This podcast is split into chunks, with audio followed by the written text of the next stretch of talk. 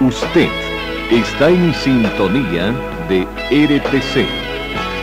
Deportiva, informativa y musical.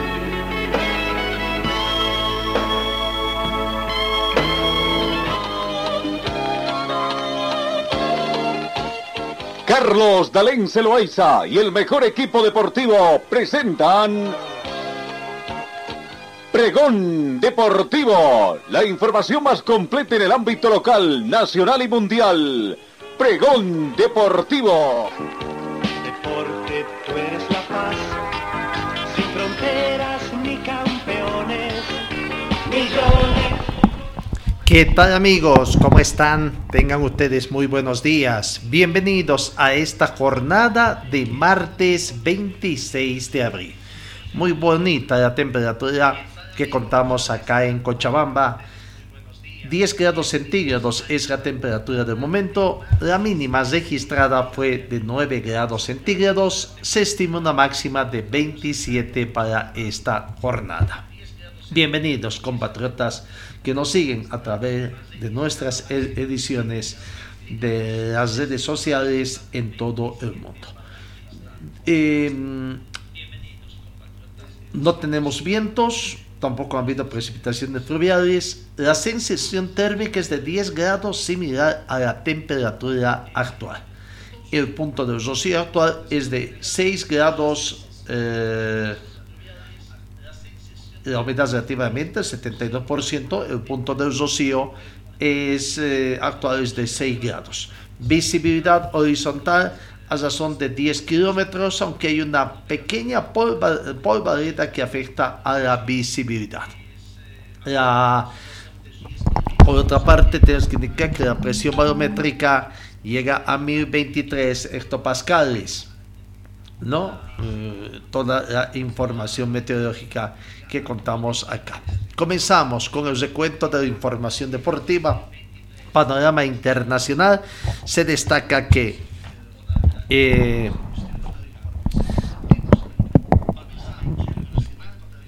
en la selección italiana, el jugador, el defensa central del Juventus, Giorgio Cellini, ha anunciado este lunes su retiro de la selección italiana tras el partido que tiene contra Argentina en la final de la Copa de Campeones, la Comenbol UEFA 2022 que se va a disputar el próximo mes de junio, primero de junio, en Wembley.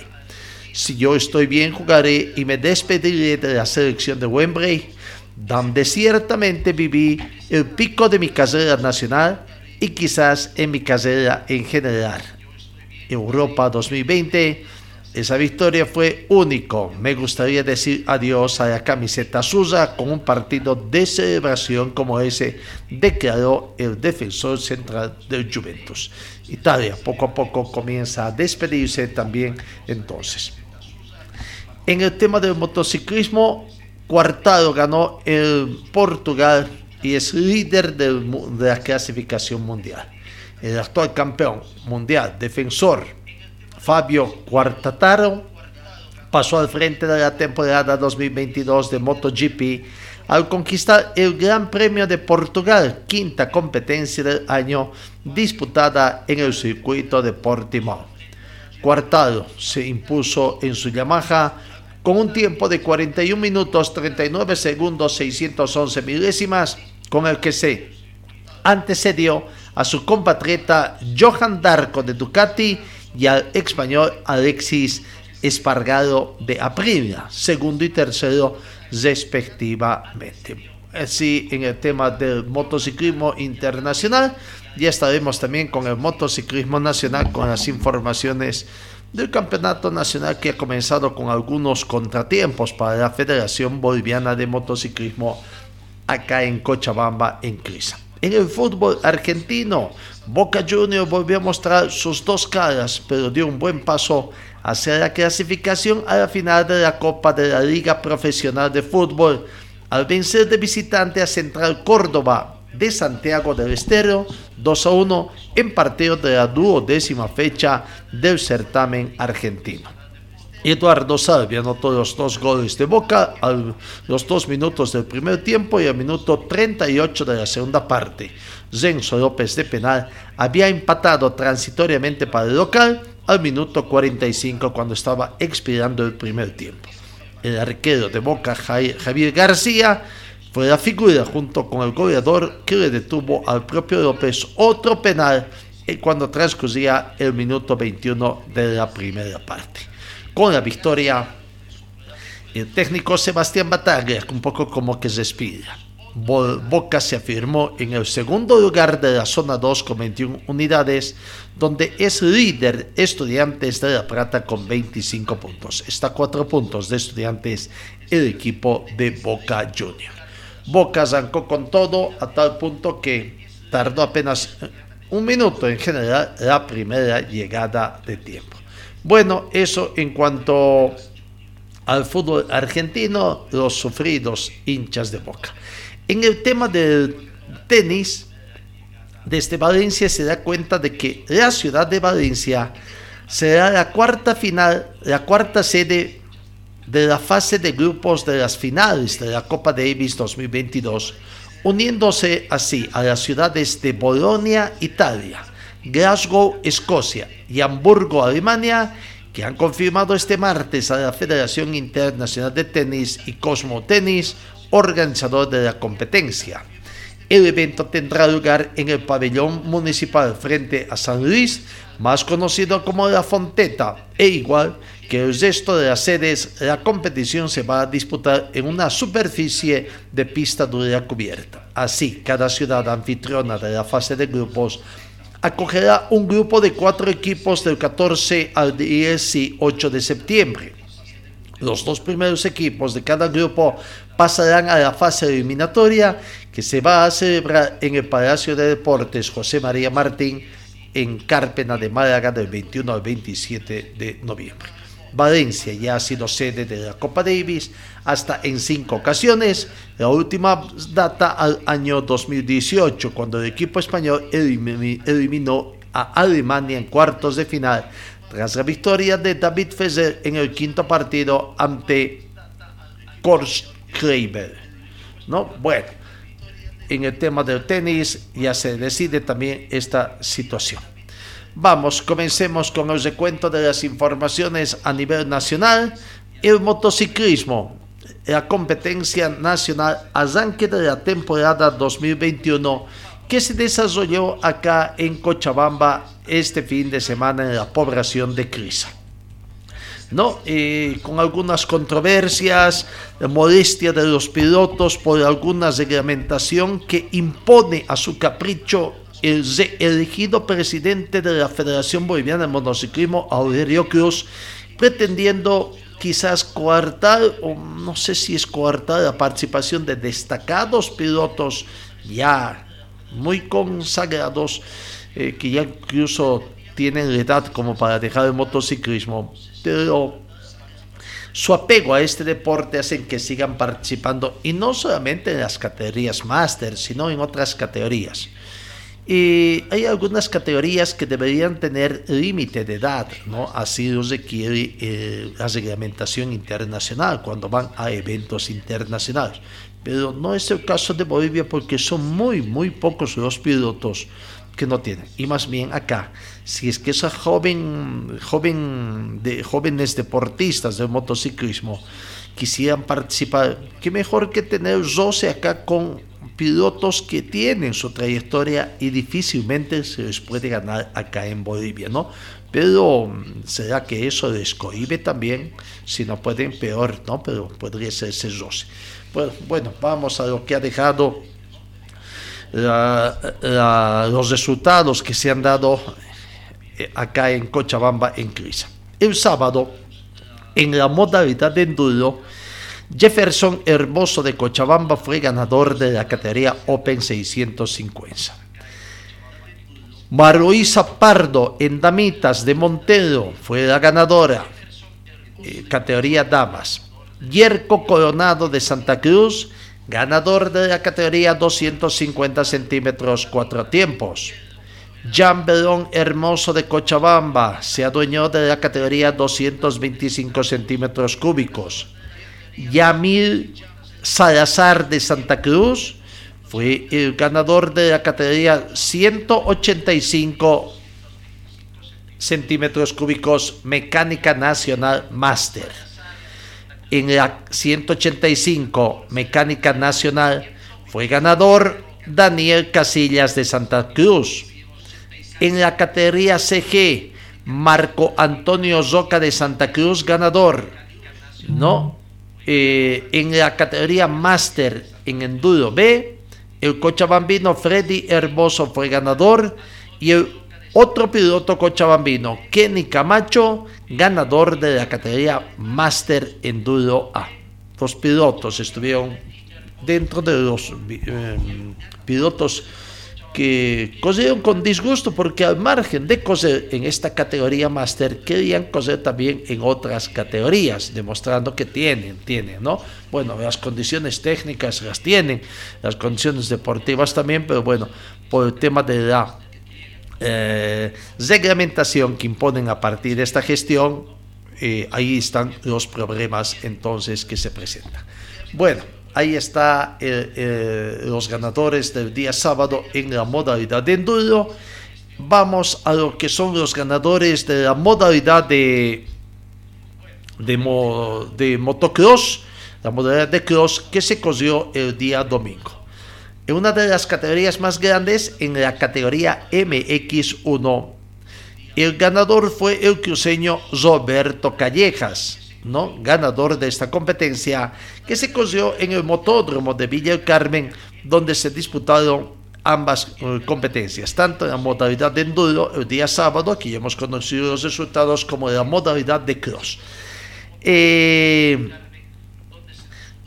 reiteramos entonces, Roberto Callejas, ganador de la categoría MX1, segundo quedó Walter Nosiglia de La Paz y tercero Zoe Velasco de Santa Cruz eh, en esta categoría.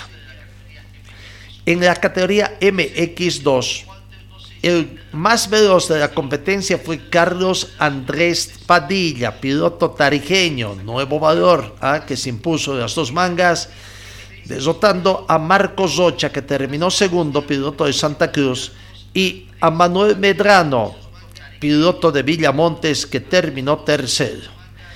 En otras categorías, Paolo Sarmiento de Cochabamba fue el ganador de la categoría MXA. Freddy Herboso de Cochabamba en la categoría Master MXB. Carla Tapia de Montero en la categoría Cross Damas. Eduardo Guzmán, piloto de Santa Cruz, ganador de la categoría 85 centímetros cúbicos. Zoe Delgado, el local, el criseño, fue el único que hizo respetar su condición de local al ganar la categoría 65 centímetros cúbicos MX. En las 50 centímetros dos tiempos, John Rivera de Montera ganador. En las 50 centímetros cuatro tiempos, el tarijeño Maximiliano Azoyo fue el máximo ganador. Y en las 55 MX, Luana Villanueva de Montero es el ganador, ¿no? Eh, comenzó el calendario del motociclismo Cochabamba Nacional, entonces acá en Crisa, eh, un total de siete competencias es el que toma el calendario del motociclismo nacional. El próximo mes de mayo es la segunda competencia y si la memoria no me falla, eh, es en Santa Cruz, sede de este evento. Bueno, vamos con otras, eh, con otras informaciones en el panorama deportivo, la Federación Boliviana de Fútbol. ¿Qué es lo que acontece en la Federación Boliviana de Fútbol? ¿Qué va a pasar? ¿Vamos a tener, no vamos a tener técnico eh, en la selección verde, en la selección absoluta? Hay partidos amistosos en fecha para partidos amistosos de selecciones en el mes de junio, ¿no? Y bueno, y estamos a poco, ¿y qué va a pasar? Por el momento, lo que se sabe es que tampoco hay eh, partidos amistosos conseguidos.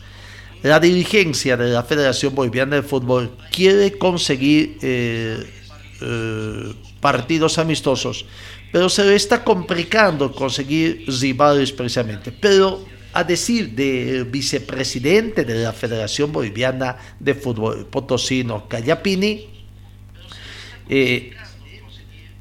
Eduardo, podría estarse invitando, no podría estarse determinando que se invite a un técnico interino para afrontar partidos amistosos en caso de que así eh, continúe. Hay una carpeta de nombres, incluso unos consideran de que es un, una especie de insulto, o diríamos a la hinchada levantar algunos nombres. Pero bueno, eh, por el momento, la dirigencia de la Federación Boliviana de Fútbol sigue analizando la contratación de quién sería el nuevo técnico de la selección nacional para suplir al técnico César Farías. A propósito de César Farías, ya es técnico del equipo de Aucas del Ecuador, de acuerdo a la última información que se tiene. No, eh, bueno, en el tema de partidos amistosos, entonces eh, hay muchos nombres eh, vamos a ver quién hay. Esperarán que el técnico del equipo que esté liderando el campeonato boliviano acuda, algún otro conocido como Eduardo Villegas, quizás, no sé, habrá que aguardar.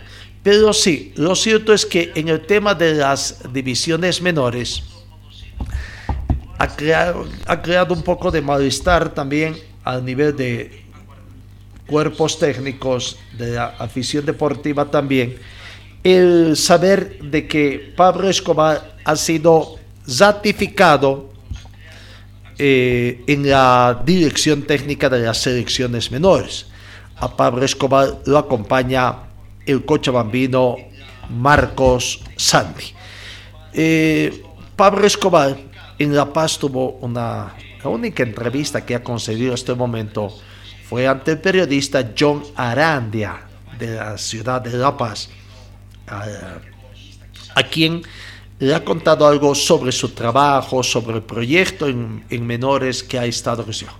Escuchemos precisamente esta uh, parte importante de lo que manifestado eh, Pablo Escobar al periodista John Arandia en la ciudad de La Paz. Acá la palabra de Pablo Escobar técnico ratificado de las divisiones menores al interior de la Federación Boliviana de Fútbol.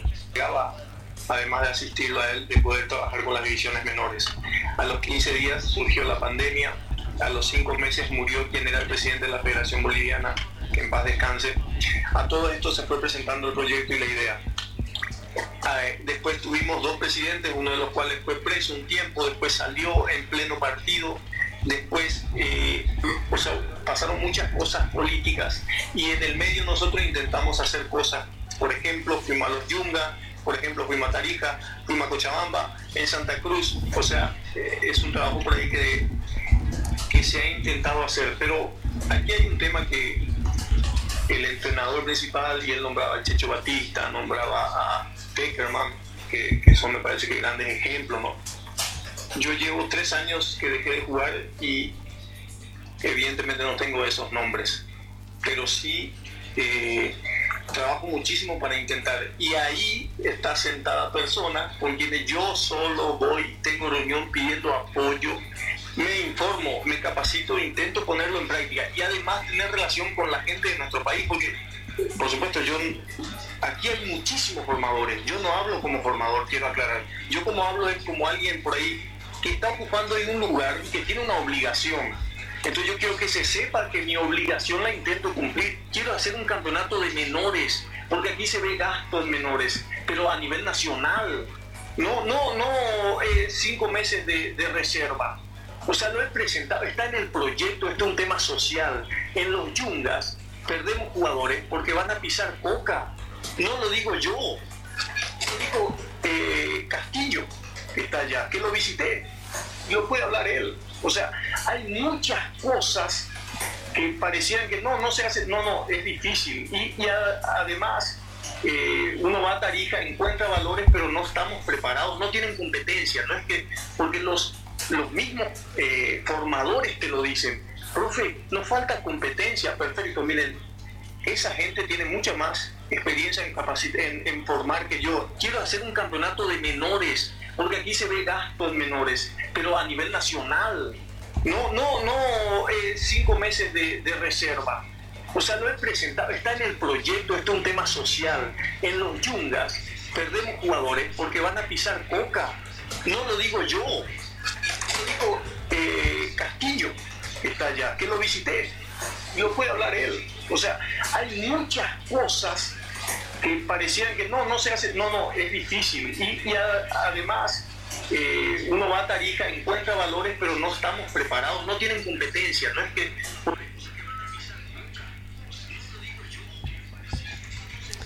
Ahí está la palabra del técnico uh, de las divisiones menores en la selección Pablo Escobar.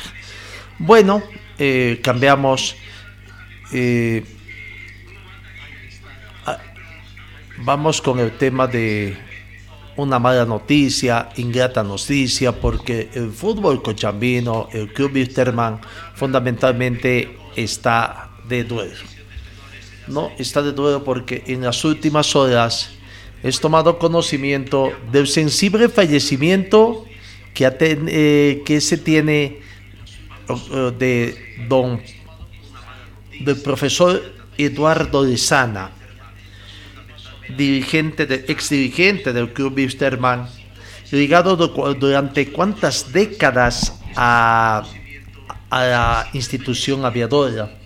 Un hombre que ha estado muchos años en el cargo también como secretario general. Y también en su vida dirigencial estuvo ligado a la Federación Boliviana en interpretación del fútbol cochabambino. ¿no?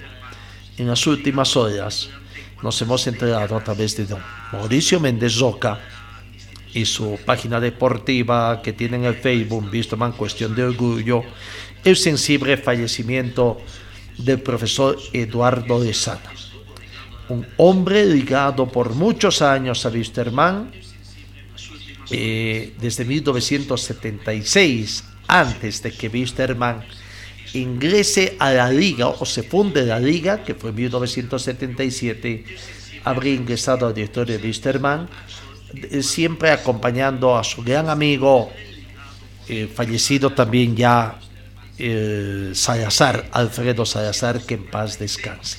Hoy están juntos, seguramente ya se van a encontrar también allá arriba para, ojalá, seguir dando orientaciones a la hinchada vistermanista, ¿no?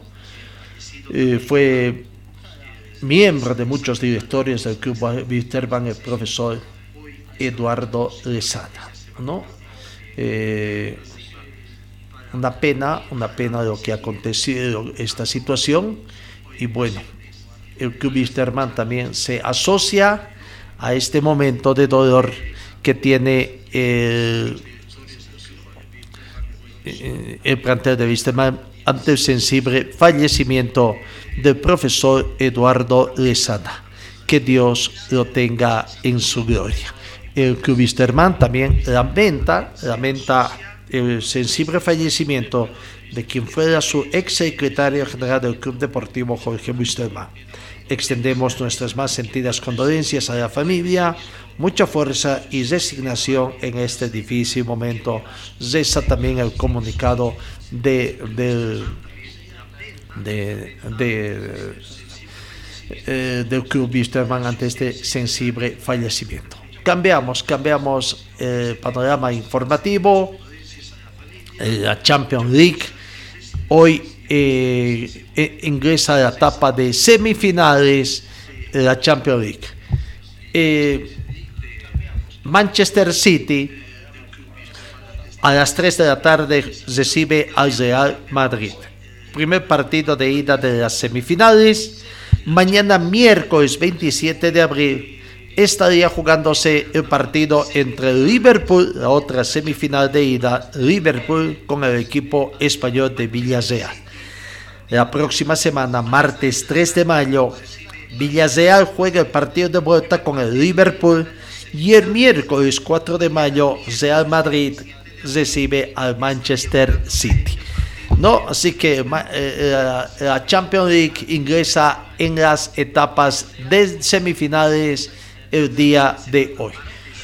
Vamos con otra información que tiene que ver con el panorama internacional también de Bolivia. Eh, el tenis, tenis internacional, donde nuestro compatriota Hugo de Bien, que pasó al cuadro principal en el abierto de Estelí, hoy martes tendrá eh, su partido ante el checo Gili Vesely, ubicado en el número 74 del mundo. Está mucho antes en la clasificación del tenis mundial que nuestro compatriota Hugo de Bien, que está todavía en el top 100. ¿no? Hugo de Bien entonces se enfrenta hoy martes al checo Gili Vesely, número 74 en el mundo, en la ronda del cuadro principal del abierto de Estoy. Le deseamos el mayor de los éxitos. Eh, no, eh, después de estas dos victorias consecutivas que ha tenido en, eh, en esta ronda, ¿no? Para ingresar a la fase decisiva del cuadro Estoy. Bueno, el mayor de los éxitos a nuestro compatriota Hugo de Eh, vamos con el tema de Wisterman, el tema de Wisterman, que va entrenándose, va entrenándose, recordemos también el, que tras el empate que obtuvo el domingo pasado, o el viernes pasado, acá en Cochabamba ante Universidad eh, Universitario de Vinto, el plantel de Wisterman, bueno, eh, se va preparando para el partido que tiene el marco de Copa Sudamericana, o no, digo bien, fase de grupos. Eh, un poco también la controversia, ver quién va a ser el arquero. Escobar o Poveda, el joven Poveda en el arco ante la sanción que ya tiene prácticamente el portero Luis Cárdenas, ¿no? En las últimas horas también se ha tomado conocimiento de que el, eh, la, la comisión disciplinaria ha hecho conocer la sanción al plantel de Wisterman de la expulsión que ha tenido en el partido ante Ayacucho eh, el portero Luis Fernando Cárdenas Montenegro. Precisamente la división, eh, la resolución única de la Comisión Disciplinaria de la CONEBOL manifiesta, ¿no? el juez único de la Comisión Disciplinaria de la CONEBOL resuelve, uno, confirmar el partido de suspensión automática dispuesto al jugador Luis Fernando Cárdenas Montenegro, no acordando ningún partido adicional de suspensión la presente.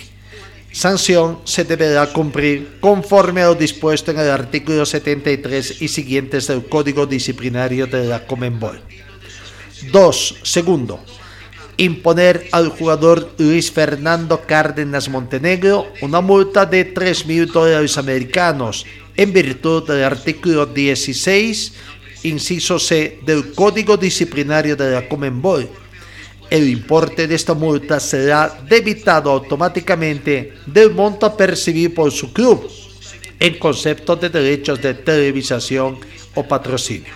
Tercero, notificar y cumplido archivar. Contra esta decisión no cabe recurso, firma el presidente de la Comisión Disciplinaria de la Comenbol, Eduardo Gross Brown. Así que, bueno, ya eh, está, además estaba también eh, suspendido automáticamente el partido y bueno, ahora ya tendrá que decidir el técnico si va por Escobar, sigue resistiendo la presión del asesor legal de Wisterman parece que también tiene que ver algo con el con el jugador representante del jugador. Y bueno aunque al interior de Wisterman esto no se quiere manifestar mucho sobre esta situación no pero bueno eh, ahí está eh, el tema. Recién el día de mañana el día de mañana se conocerá eh, eh, o el técnico toma, tomará conocimiento. ¿Veis cómo sondea un poco la presión? o ratifica al jugador Poveda. Eh, ayer hay una, en Wisterman se trata de mostrar un poco eh, una, buena imagen. Hay buena, buen, buen ambiente, no hay nada que hacer, ¿no? Actual técnico lleva un buen entendimiento con los jugadores, hay un buen ambiente. El plantel de jugadores, encabezado por los capitanes y el actual capitán Santiago Echeverría, ayer le hicieron un reconocimiento porque resulta que el profesor Sergio Migracho ya está cumpliendo 100, ha cumplido 100 partidos integrando los cuerpos técnicos del plantel de Wisterman. A ver, escuchemos, escuchemos precisamente este momento emotivo al interior con mucha amenidad eh, esta situación que se presentó eh, en Caballinas del complejo del equipo de Wisterman. Aquí está este momento emotivo donde los jugadores hacían la entrega de una camiseta con el número 100 haciendo alusión a los 100 partidos que ya está dirigiendo eh, desde el cuerpo técnico, ¿no? integrando cuerpos técnicos el profesor Sergio Migracho.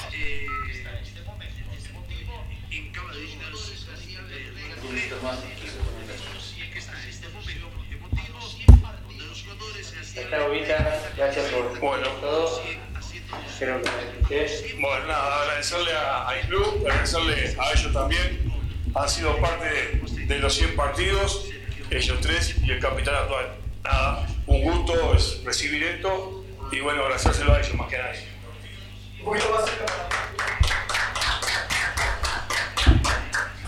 Ahora ganó un partido. Sí, eso fue la. Dame la mano. Bueno. Gracias, gracias.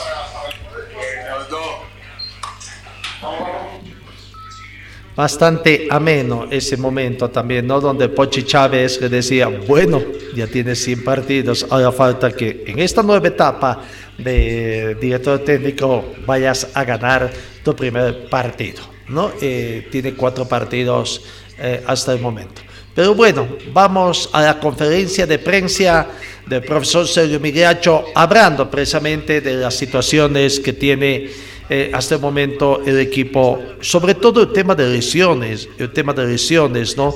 Eh, está en franca recuperación, vamos a ver si va a ser de la partida Pochi Chávez, Cerquiño que descansó el partido también para ver cómo anda, aunque tenía eh, descanso obligatorio por el tema de cinco tarjetas amarillas en el campeonato doméstico. Pero aquí está el profesor Sergio Migracho hablando precisamente de los entrenamientos en conferencia de prensa ayer, hablando de los partidos que tiene esta semana, no el jueves a Cochabamba ante eh, Sao Paulo y después el fin de semana ante eh, Independiente por la división profesional del fútbol profesional boliviano. La palabra de Sergio Migracho.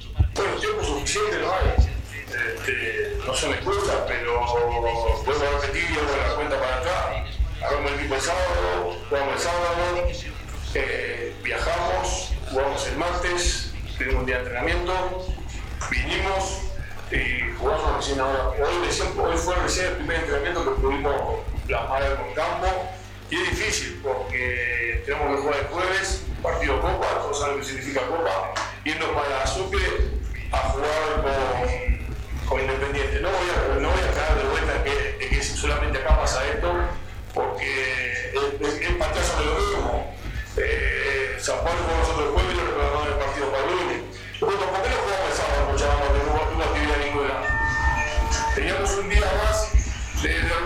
partido de Santa Cruz y, teníamos más días de descanso, pero no habíamos jugado el viernes el partido. Entonces no, no son excusas, pero hay que ser realista, que son seres humanos, por ahí escuché que dicen cobran, son profesionales, sí, bien, pero no son máquinas. No son máquinas. Por más que ustedes lo a trabajar una semana de corrido, por más profesionales que sean, por más bien que ganen, haciendo una nota 24 horas por día, luciendo bien una semana, le van a dar, por más profesionales que sean. Entonces no nos equivoquemos con eso tuvimos un mal partido, donde no encontramos la forma por ningún lado, eh, el equipo quedó, partido en el medio, este, no encontramos prioridades, no, no logramos desbloquear, sí me quedo con que, con que anotamos, con que anotamos. Y lo dije en el buen partido, el, el empate fue un premio, porque para lo que habíamos jugado, este, nada, hay que ser realistas, ese punto no es conformismo, pero ese punto uno tiene ahí en la pelea. Bueno, yo creo que en ese sentido habrá cambios, habrá variantes, eh, qué pasa con el tema de quiero jugar, qué pasa con el coche lo veíamos se siente diferenciado, que gana para el jueves, porque es un partido importantísimo para ustedes el que se pueda evocar, ¿no? Por la Copa. Y todo es importante, yo lo decía el otro día y, vuelvo a repetir lo mismo, no se me excusa llueve sobre lo mojado. Muchas lesiones, muchos jugadores que esta seguilla de partido le, pasó, le pasó factura, no para atrás y que la preparación, no, no voy a partir que lleven el sábado para poder sábado mismo. Muchas lesiones, suspensiones, eh, eh, hay que ser realista, el otro día nos faltó el Cochi, nos faltó Serginho, nos faltó Villarreal, nos faltó Emir, Rodrigo lesionado y, y el equipo funcionó. A Chile que yo venga acá y le empiece a hacer la, la voltereta de que con posesión, movimiento, se asado, pero eso sería, sería mentirle y los primeros en, en aceptar a, a ver si equivocamos somos nosotros, por ahí podemos intentar otra cosa. No tenía mucho más, más para elegir por retornar al, al equipo Joel López, Herrera, Juan que pasaba a disfrutar, no tenían participación en el banco. Y no es más que esto, me preguntan en cuál modelo es lo que tengo. Y estoy, estoy, estoy tranquilo porque los entreno, no lo definí, lo voy a definir ahora. Si modelo es porque juego y San Pablo, si es Escobar, porque a la gente no le gusta, no hemos vendido. Y me tengo que definir le vuelta, no lo he definido. El que siempre modelo va a venir a atajar, porque para él está. Es un piloto hace tres lo venimos preparando y le tocó contra San Pablo. ¿Qué va a hacer? Después tocó contra Bolívar La Paz, contra el Tigre, contra Honduras tan clásico. Le tocó, y si es Escobar, eh, no, tiene, no tiene margen de error. Entonces también hay que entender que, que es lo que hay. Y voy a repetir lo mismo de la excusa, porque si uno, uno argumenta las cosas con, con la verdad y que vende uno y ah, no se justifica. Yo, yo no tengo por eso con ningún jugador. No me pongo en aquel momento porque yo no veo el, aquel, aquel, aquel partido, aquel plantel de la. Este tampoco. Vamos a ser claros. Yo no lo gané. Y, y, y, y, me preguntan, ¿y entonces por qué ganaste? Porque lo he dicho mil veces, voy a ganar siempre que el último me precise. Pero tampoco soy que porque agarra mi pecho ya acá el equipo va a hacer 4 goles, va a salir. No, me puede ir bien, me puede ir mal. Pero siempre tranquilo y con el corazón que voy a dar lo mejor para el. Y he hecho mal lo que tengo. Tengo un muy buen plantel de jugadores. Te vuelvo a repetir, es lo que quedó de la gestión Ponce. Lo que formó Ponce fue lo que tengo, porque hay que ser realista. Y por eso tengo que tratar de sacar, de hacerlo rendido al máximo y sacarle, sacarle el mayor eh, fruto posible.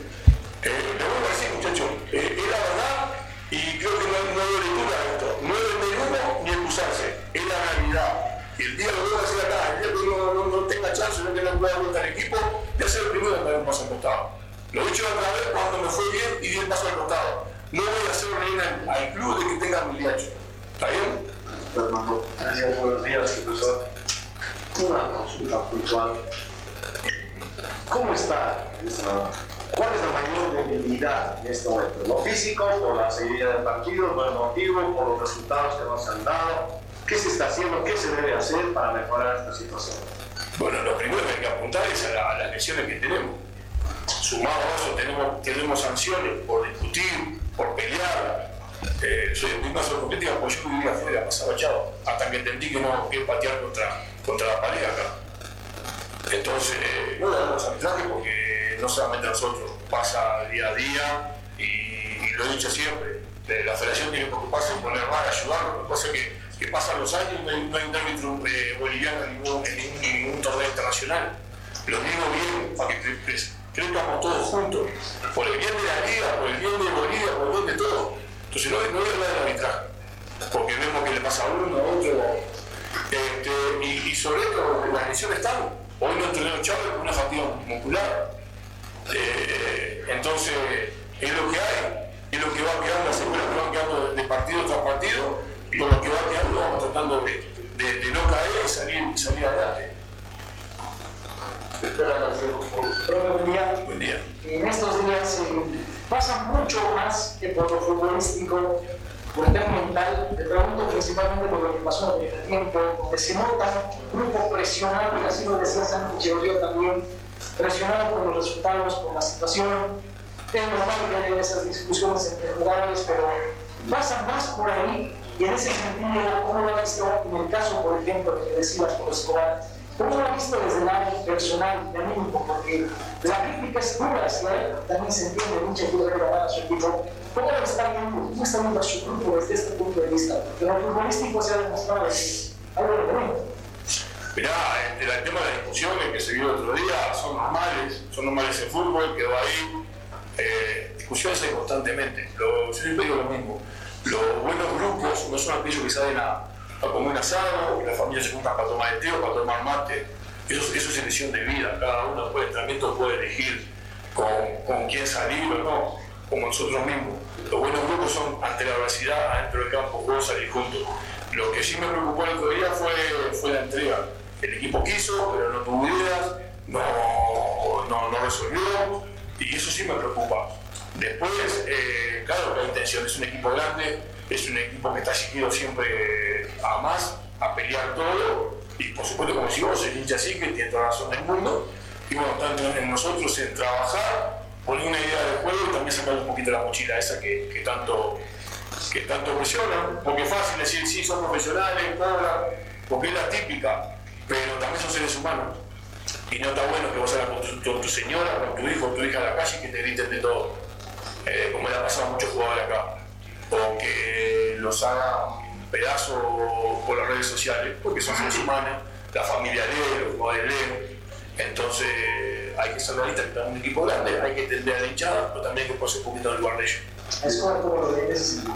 Bueno, con Escobar hablamos, este, y bueno, estamos viendo ahora, como te digo, eh, yo les pedí a los dos, entonces yo ninguno, los les pedí a los dos que me demostraran algo.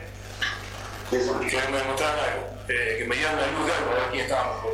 Lo definiré el miércoles, este, pero bueno, como te digo, si es uno es uno, si es otro es otro, es la alternativa que tengo y confío en.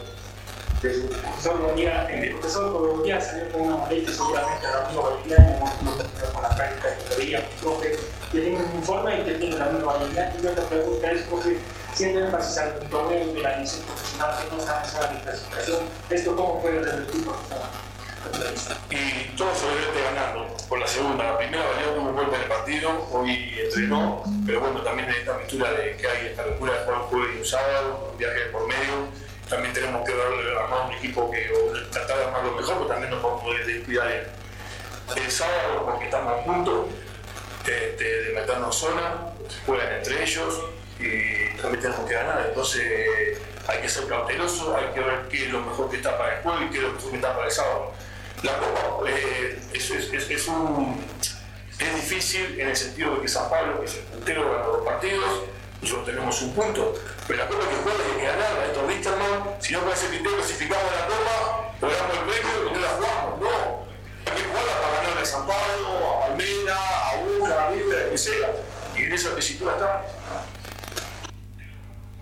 Ahí está la palabra del técnico Sergio Migracho, ¿no? En conferencia de prensa, modesto un poco también por la eh, y esto es recurrente, ¿no? no solamente con la dirección de competiciones. Le programan a Wisterman pensando que le hacen un favor, acortándole sus periodos de descanso que pueden tener los jugadores y perjudicando, por supuesto, la programación. ¿no? Bien pudo haber jugado el sábado. No, sabiendo que juega además aquí en Cochabamba, que no sabían en ese momento, cual seguramente ese es el descargo que se tiene de parte de la división de competiciones del plantel o de la Federación Boliviana de Fútbol. Bueno, vamos con el tema de los partidos de la Copa Sudamericana. Hoy arrancan los partidos, pero lo que nos interesa a nosotros son los partidos que tienen los clubes bolivianos Wisterman y Oriente Petrolero que están participando en este grupo. En el caso de Wisterman, que tiene partido el jueves a las 18 horas con 15 minutos enfrentando a Sao Paulo eh, y Oriente Petrolero 20 horas con 30 minutos en Santa Cruz recibe a Junior. Pero hoy, hoy, la Copa Sudamericana en su tercera fecha tiene estos partidos. 18 horas con 15 minutos, dos encuentros. Deportivo de La Guaira con Independiente y General Caballero recibe al Seara. 20 horas con 30 minutos. Un partido que nos interesa para saber también cómo anda. Everton y Ayacucho, 20 horas con 30 minutos. Everton recibe a Ayacucho. Los otros dos grupos que integran el grupo D, donde está Bitterman en la Copa Sudamericana. 20 con 30 también, Independiente Medellín con Internacional y Fluminense recibe a Unión Santa Fe. El miércoles continúa con cinco partidos y el jueves seis partidos donde, repito, juegan los equipos bolivianos. Eh, en el tema de la Copa Libertadores de América, hoy juegan partidos, hoy arrancan partidos por la Copa Libertadores fase de grupos, ¿no? Eh,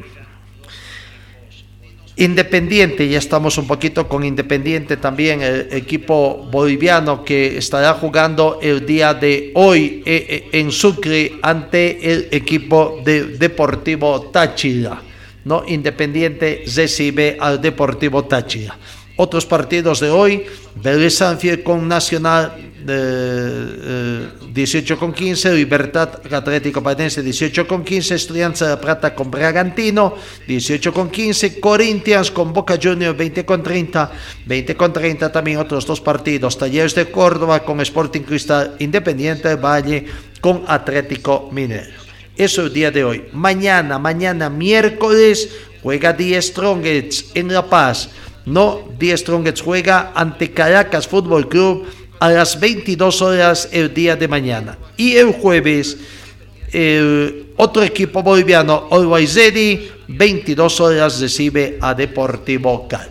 Vamos un poco a lo que es Independiente, el plantel de Independiente, que está jugando el día de hoy su partido en el marco de Copa Libertadores de América, ronda de grupos, ante el plantel de Deportivo Táchira de Venezuela.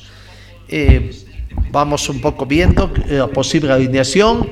ahí estamos viendo para los que nos siguen en Facebook. A propósito, aparentemente creo que por temas logísticos, temas de internet, en estos momentos aparentemente tenemos un bajón en nuestra zona, eh, según el reporte de nuestros buenos amigos que nos siguen estaría yendo un poquito interrumpido. Bueno, esperemos que en algunos sectores no sea así, en otros, bueno, es una falla aparentemente que se origina acá en nuestros estudios, pero siempre los invitamos a seguirnos también solo audio a través de nuestra radio online RTC La Deportiva, que usted podrá seguir en TuneIn, en Spotify y en cuantas en radios online, en cuantas plataformas o en nuestra misma aplicación, que usted la puede bajar para Android, no para el sistema Android.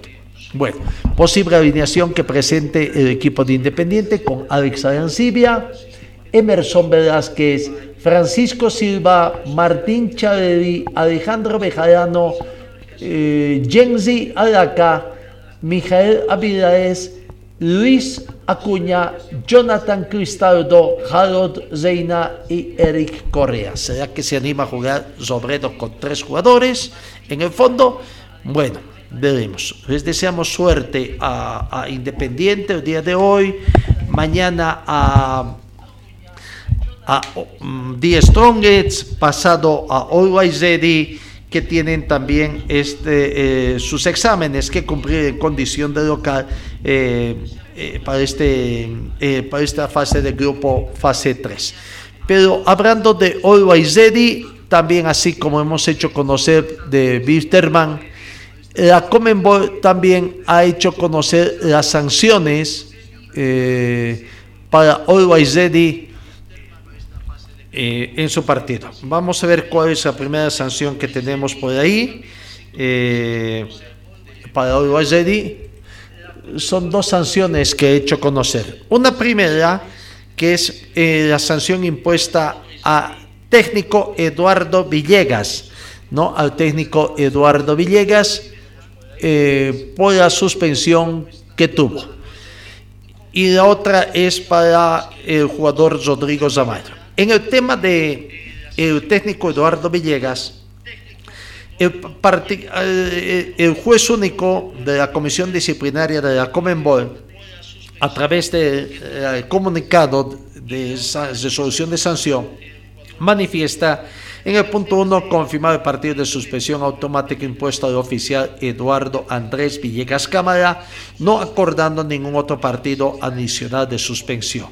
La presente sanción se deberá cumplir conforme a lo dispuesto artículo 73 y siguientes del Código Disciplinario de la Comenbol. Segundo, imponer al oficial Eduardo Andrés Villegas Cámara una multa de 1.500 dólares americanos que serán descontados también de los dineros que tiene que recibir. En el tema de en el tema de Rodrigo Zamayo, la sanción es por tres partidos, incluyendo incluyendo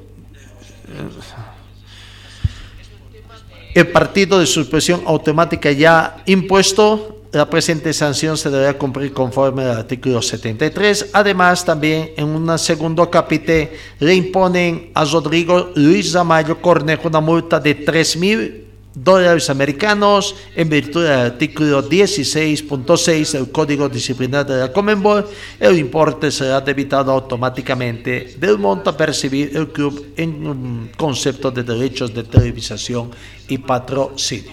Así que bueno, ahí están las sanciones entonces de la Comenbol para Always Ready, tanto para su técnico Eduardo Villegas como para el jugador Rodrigo Zamayo. En el tema de eh, arbitraje eh, tenemos también eh, de nominación arbitral para el caso de Wisterman, del partido que tiene Wisterman. Vamos a ver el partido que va a jugar el plantel de Wisterman ante Sao Paulo acá en Cochabamba, 18 horas con 15 minutos. El jueves será dirigido por Terna Colombiana. Juez central Carlos Ortega. Primer asistente John León. Segundo asistente Dionisio Ruiz. Cuarto árbitro Luis Quiroz del Ecuador. El asesor de árbitro es el boliviano Oscar Maldonado. Y el asesor de video es el colombiano Wilson Lamcrux. No, ahí está la nominación vital. El partido que nos interesa también entre Oriente Petrolero a jugarse el jueves ante Junior de Colombia, terna chilena en el control de ese partido. Pedro Maza es el juez central. Manuel Marín, primer asistente. Juan Cesano, segundo asistente. Y Nicolás Gamboa, el cuarto árbitro. Pedro Saucedo, el boliviano, y Martín Vázquez, el uruguayo, son los asistentes arbitrales y asistentes de video. Vemos designación boliviana eh, en la Copa Sudamericana va a estar dirigiendo el día de mañana, miércoles 27, en Arequipa, el partido entre Melgar del Perú y Racing Club de Argentina. Estará siendo dirigida por Terna Boliviana, Divio Rodríguez. Ariel Quisada, Carlos Tapia y Saúl Orozco han sido designados para el control de ese partido, ¿no? Hay otra terna boliviana que también estará dirigiendo el jueves el partido entre Defensa y Justicia de Argentina y la Liga de Quito ecuatoriana. Gary Vargas es el juez central, cooperado por José Antero, Eduardo Saavedra e Ivo Méndez como cuarto juez. Son dos ternas arbitrales. ¿Cuánto nos alegra que dos ternas arbitrales hayan sido designadas para los controles del partido que se tiene en el marco de la Copa Libertadores de, o perdón, Copa Sudamericana. Vamos a lo que es la designación de Copa Libertadores, la designación arbitral para los partidos que nos interesan. Esta noche, partido entre Independiente por el Grupo A, Independiente y Deportivo Táchira, tercera fecha de la fase de grupos, será dirigido por terna chilena, Nicolás Gamboa, juez central, Juan Cesano, primer asistente, Manuel Marín, segundo asistente, y Piero Massa, cuarto juez. vamos a los otros partidos que nos interesa. El de Die Strongets que va a jugar mañana, 20, jueves 27, ante Caracas. Terna ecuatoriana. Guillermo Guezello, es el juez central. Cristian Lescano, primer asistente. Segundo asistente, Byron Romero. Y cuarto juez, eh, Augusto Aragón. Terna ecuatoriana. Y el partido del jueves entre Always y Deportivo Cali en Santa Cruz, terna ecuatoriana también. Eh, Augusto Aragón, que va a estar de de cuarto árbitro en el partido de mañana entre Díaz Strongets y Caracas será el juez central, cooperado por Cristian Lescano como primer asistente, Byron Romero segundo asistente y Guillermo Guerrero eh, como cuarto árbitro. ¿no? Ternas bolivianas que estarán dirigiendo en Copa Libertadores, vamos viendo. Eh, no tenemos terna boliviana, no le dan la confianza a la terna boliviana para el control de partidos en el marco de Copa Libertadores de, América. Bueno, eh, ahí está la información que tenemos. Vamos viendo eh, alguna otra información uh, que tenemos en cuanto a ayer, ayer en el marco de las actividades del Viceministerio de Deportes, eh, hubo la presentación de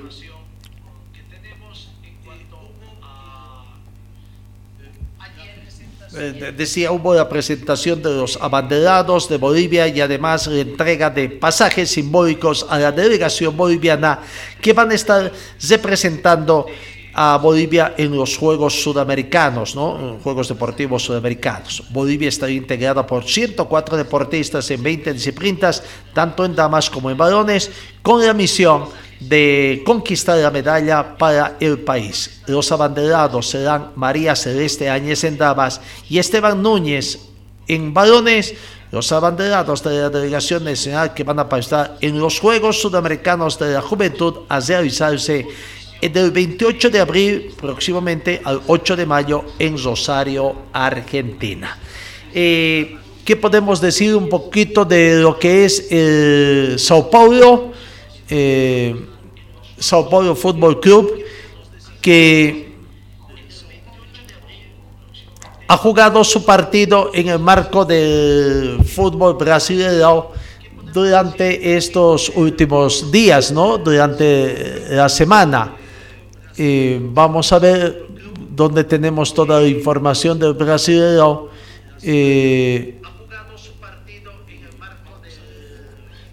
bueno, creo que ahí está eh, un poco. Lo cierto es que ha jugado recién en por qué fecha va el, equipo de Sao Paulo en el tema de del, del, campeonato brasileño que, que tiene. Ha jugado su cuarto partido su cuarto partido ante Bragantino y ha terminado empatando 1 a 1 en condición de, de, visitante, ¿no? Bragantino 1, Sao Paulo 1. Comenzó ganando el equipo local de Bragantino, avisando al minuto 1 abrió el marcador y Eder al minuto 70 empató. ¿Cómo alineó el planter de Sao Paulo?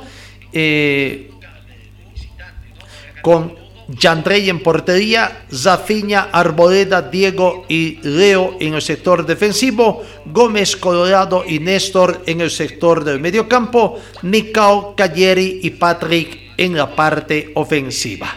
Eh, los cambios que han efectuado eh, el técnico Rogerio Seni en el minuto 65 Patrick por Alison por Patrick y Wellington por Leo además de Eder por Andrés Colorado para cuidarlos quizás. En el minuto 74, Emiliano Zigoni por Nicao y en el 79, Pablo Mayar por Rodrigo Néstor. En la tabla de posiciones, el equipo de Sao Paulo por el momento ha jugado cuatro partidos cuando está disputando la tercera fecha y algunos que todavía no han jugado, como el caso de Fortaleza, que no ha debutado, o como Goiás y Juventudes, que han jugado un solo partido. Sao Paulo está en el puesto 11, en la, encabezando la segunda mitad de la tabla de posiciones del campeonato brasileño. ¿no? Entonces, ahí está prácticamente eh, la información del rival de Bolivia en el marco de la Copa Libertadores de América. Amigos, tiempo cumplido. Lastimosamente, el tiempo es nuestro peor enemigo. Nos vamos, nos vamos y Dios mediante, el encuentro será el día de mañana. Que tengan ustedes una bonita jornada y el deseo de que nuestro campeón nacional, Independiente, el matador, salga airoso del partido que tiene hoy en el marco de Copa Libertadores ante Caracas de Venezuela, allá en, eh, en Sucre. Gracias amigos. Dios mediante os encuentro el día de mañana. Fue el equipo deportivo de Carlos Dalén Celoaiza que presentó Pregón Deportivo. Gracias al gentil oficio de nuestras casas comerciales. Ustedes fueron muy gentiles y hasta el próximo programa.